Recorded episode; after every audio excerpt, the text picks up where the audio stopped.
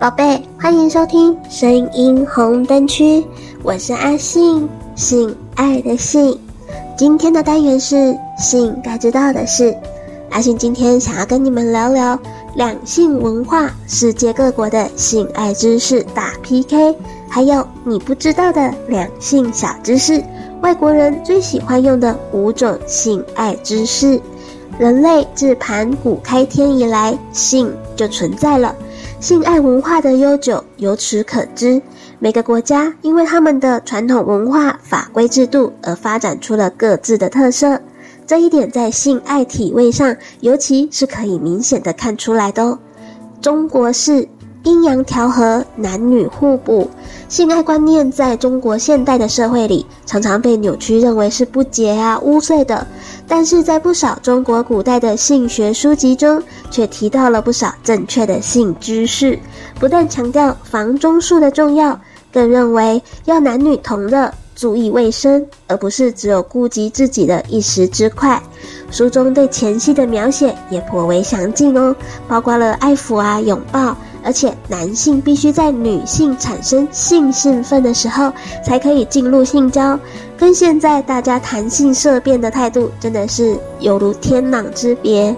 中国式的性爱有很多是仿真动物的姿势哦，例如说，鹤交颈是由男方坐在椅子上，女性面对面坐在他的腿上，双手环抱在男性颈部的姿势。而虎交尾就是所谓的后庭花姿势，女性趴跪在床上，男性从女性的后方进入。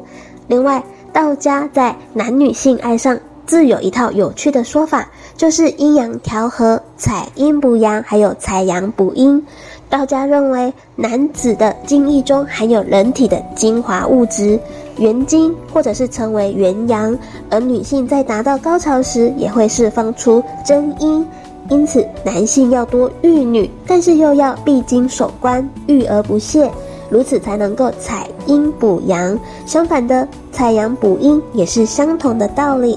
但是这些说法无法从科学上得到印证，因为精液或者是阴液。都不过是由普通的物质所组成，例如精液是由精子和精液浆所组成的。精子是人体内的生殖细胞，精液浆则包含了碳水化合物、无机盐，就是锌、钾、镁等等的，而这些都可以从饮食中摄取到。再来，印度式软骨神功，虔诚做爱。这种姿势比较于中国式的复杂，而且受到了传统文化的束缚。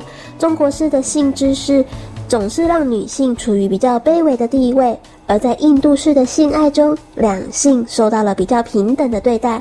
例如，他们认为女性在上位是一种非常虔诚的姿势。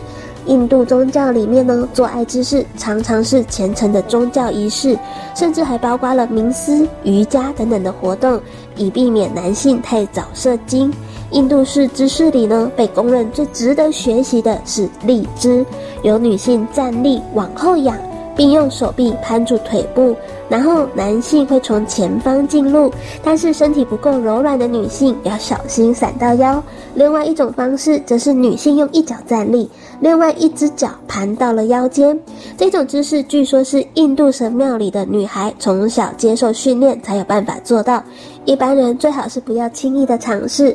当然，并非所有的姿势都是如此的高难度。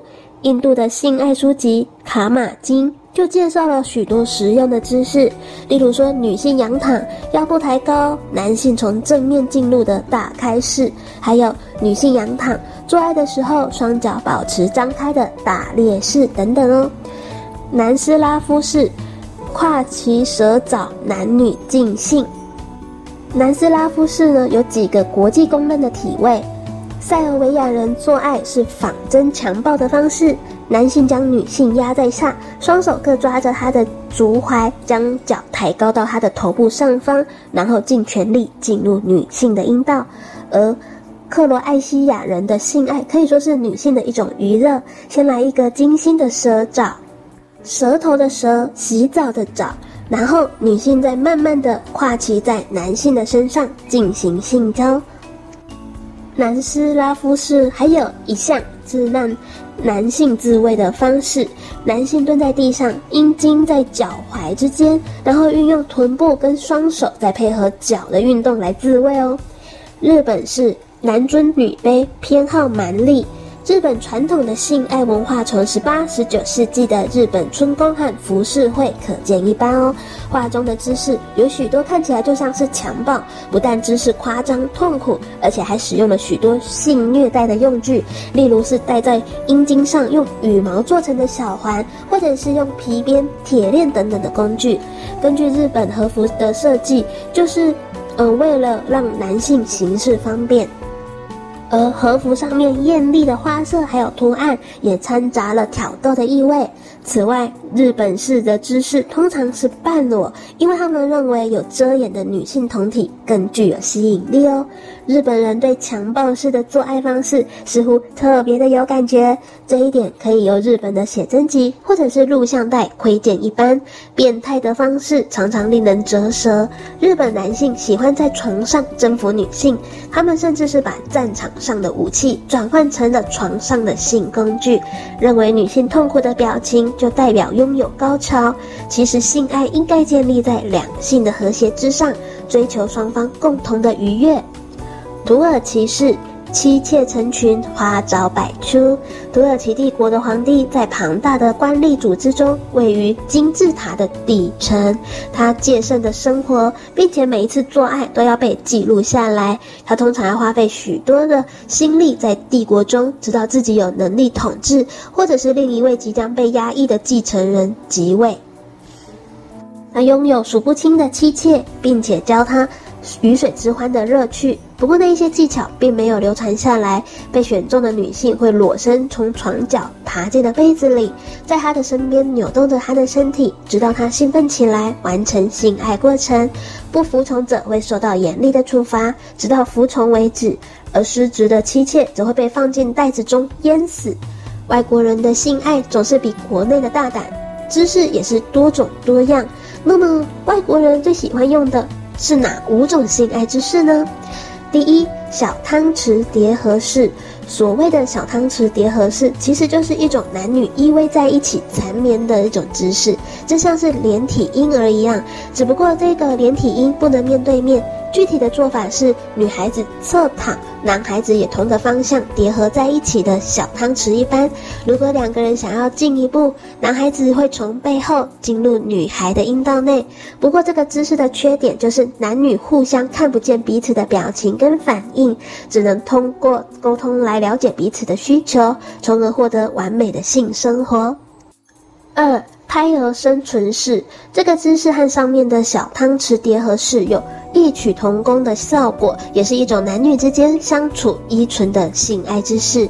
这个姿势的具体做法是，女性要将自己的双脚抬高到肚子上，双手抱胸，这样可以进行一种很有意思的温存游戏。你如果采取胎儿姿势，你的男友必须耐心的爱抚你，直到你因为性兴奋而自然的把身体伸展开来。三。浪漫法式性交，大家都有听说过法式热吻，但是还没有听说过法式性交吧？所谓的法式性交，指的就是在性爱中，女性主动用唇舌来爱抚、吮舔男孩子的阴茎，直到他达到了性高潮。一般的用语都是口交啦。如果是拉丁文的 fellatio，是指女生对男生；如果是男人用同样的方式来爱抚女生，则叫做。古尼尼故事，男孩子会温柔的舔吻，还有吸吮女孩子的阴蒂，直到她达到了性高潮。但是这种直接亲吻对方性器官的方式，并不是每个人都能够接受，这也没有什么不正常。两性交欢本来就要选择彼此都喜欢做的方式哦，相互倒挂式。呃，其实就是我们所熟知的六九式啦，同样也是一种男女性爱的一种方式。之所以称之为六九式，就是因为男女双方所躺的姿势正好是头脚相反。而且都是侧躺，面向着对方。男方可以用嘴来亲吻女方的阴部，女方也可以用嘴来刺激男孩子的阴茎。不过，选用这个姿势的时候，一定要确保性器官的洁净，还有口腔内没有溃疡，不然就会很容易造成交叉感染哦，产生很多不必要的麻烦。第五，奇特古希腊式。什么是古希腊式性交呢？其实就是我们现在所说的肛交。也就是说，阴茎进入的不是阴道，而是肛门。之所以叫做希腊式式性交，是因为古希腊时期曾经允许富人。有钱的人啦，可以拥有男童作为性玩伴，而采行的性交方式就是这一种肛交的方式。今天肛交呢，多半是男同性恋者的性交方式，但是也有异性恋采取这种交欢的方式。不过因为肛门附近十分的敏感，而黏膜容易受损，感染艾滋病，所以必须要特别的谨慎哦，最好是要使用保险套。上面的几种性交方式，有一些保守，有一些很疯狂，还有一点危险。但是这并不影响我们这些性爱知识的喜爱哦。想要认识更多的朋友，交流更多世界各国的性爱知识，或者是有心事却找不到人诉说吗？下载语音聊天 APP，安卓下载想说，享受说话聊天；苹果下载寂寞聊聊，马上让你不寂寞。下载 APP，寻找好声音。开启你们的话题。现今是一个网络的时代，手机在手，一通电话传达心意，表达自己。信该知道的是，这个单元会在每周二、周四更新，欢迎信粉们准时收听。我是阿信，我们下次见。